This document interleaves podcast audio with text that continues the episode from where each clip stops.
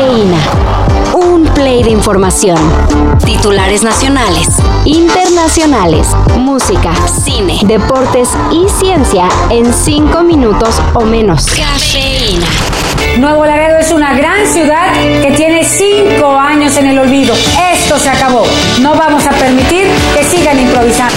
Otra vez bloqueos y balaceras en Tamaulipas. Ayer por la tarde, la capital Nuevo Laredo fue escenario de alta violencia al grado de que la presidenta municipal, Carmen Lilia Canturrosas, declaró situación de riesgo y pidió a la gente no salir de sus hogares o lugares de trabajo. Según los reportes, todo fue por un enfrentamiento entre militares y civiles armados, los cuales pertenecerían al cartel del noroeste. Sigue AMLO con su mala racha ante la Suprema Corte de Justicia de la Nación. Ahora el máximo tribunal invalidó el decreto con el que el presidente declaró a obras y proyectos como tema de seguridad nacional, lo cual derivaba en no soltar información sobre cosillas como el tren Maya o la refinería de dos bocas. Los ministros de la Suprema Corte consideraron ese decreto anticonstitucional, ya que básicamente violaba el derecho a la información. Los efectos que tendrá esta decisión se conocerán hasta la semana que viene, porque los ministros como que no se pusieron de acuerdo en si desaparecerá totalmente o seguirá vigente para la ciudadanía. Este año Blur regresará a los escenarios y con eso sus fans se daban por bien servidos. Pero los liderados por Damon Albarn ayer sorprendieron al anunciar que no nomás darán conciertos y ya. No, no, no, no, no también habrá un nuevo disco y ya se puede escuchar el primer adelanto, The Narcissist.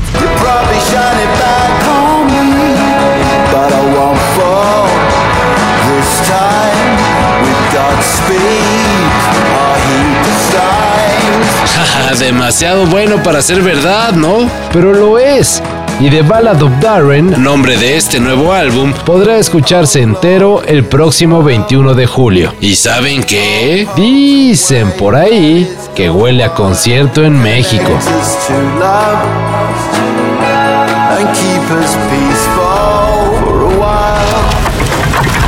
Y mientras en la música se habla de regresos, en el deporte parece que está llegando el momento de decir adiós a un grande. Ayer Rafael Nadal anunció que no jugará el Roland Garros debido a una lesión. Es la primera vez desde el 2004 que el tenista español no participa en el Grand Slam de París y según adelantó el propio Nadal, se ausentará por varios meses, solo para regresar con la intención de que 2024 sea su último año como profesional pero mi intención es que el año que viene sea mi último año y poder jugar los torneos que me apetezcan para poder despedirme de los torneos que, que han marcado un, un...